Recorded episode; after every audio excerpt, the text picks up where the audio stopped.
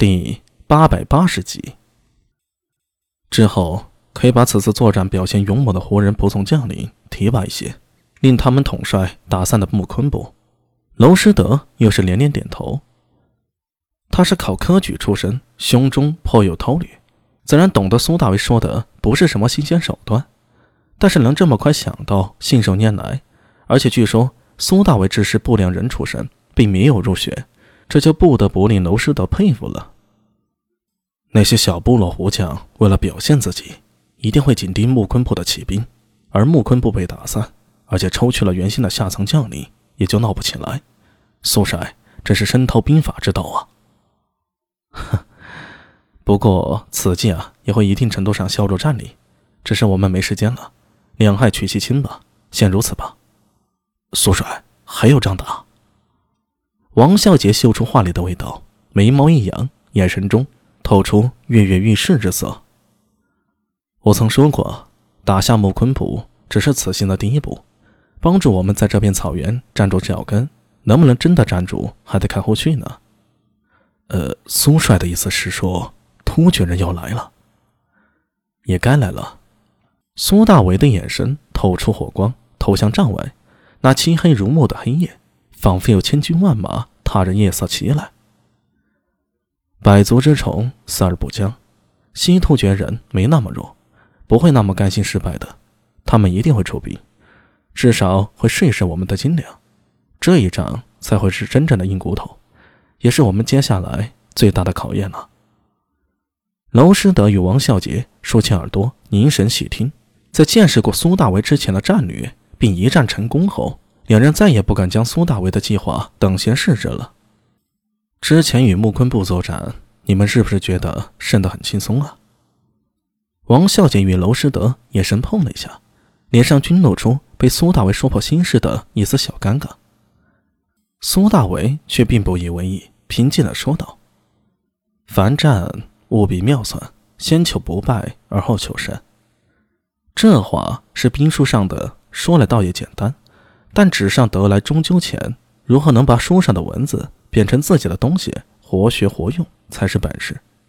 而苏大为恰好有这份机缘。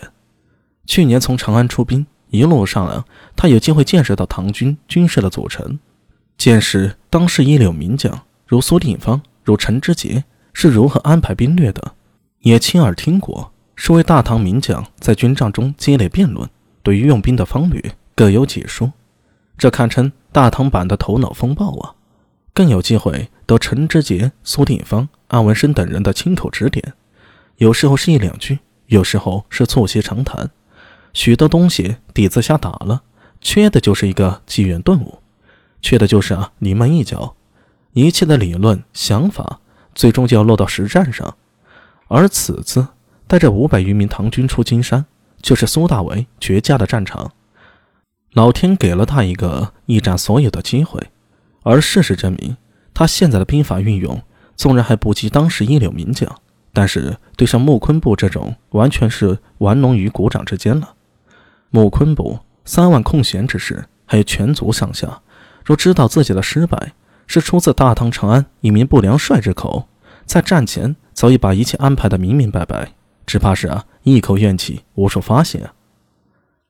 娄小伟，还有王队长。可这对木昆之战，我军胜在何处啊？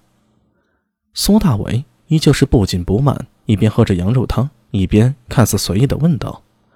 这话令王孝杰有些疑惑。以他对苏大为这段时间的了解，苏帅并非是喜欢自吹自擂之辈。那他问这话的意思是？娄师德想了想，说道：“是时间，利用了时间差。”苏大为看了他一眼，欣然的点头。不错。他放下汤碗，用手指在地上随意画了个圈，又点了两点。胡人势大，我们只有五百余人，势弱。这一仗的关键便是时间。时间是一件工具，双方的实力并非一成不变，而是动态的，就像水一样在变化。我的思路是啊，开始先极力攻略小部落，收集人手，通过汇聚的人手，再攻下那些中等部落。虽然单独看我们唐军的人手不如他们，但是每次的战场时机都由我们挑选，也就是说，我们在选好的时间、选好的战场上集中优势兵力，对相对于比我们弱的部落下手。此以汇聚到了第一股仆从军，我们的实力啊开始大增。这其中有个关键点，就是之前提到的时间了。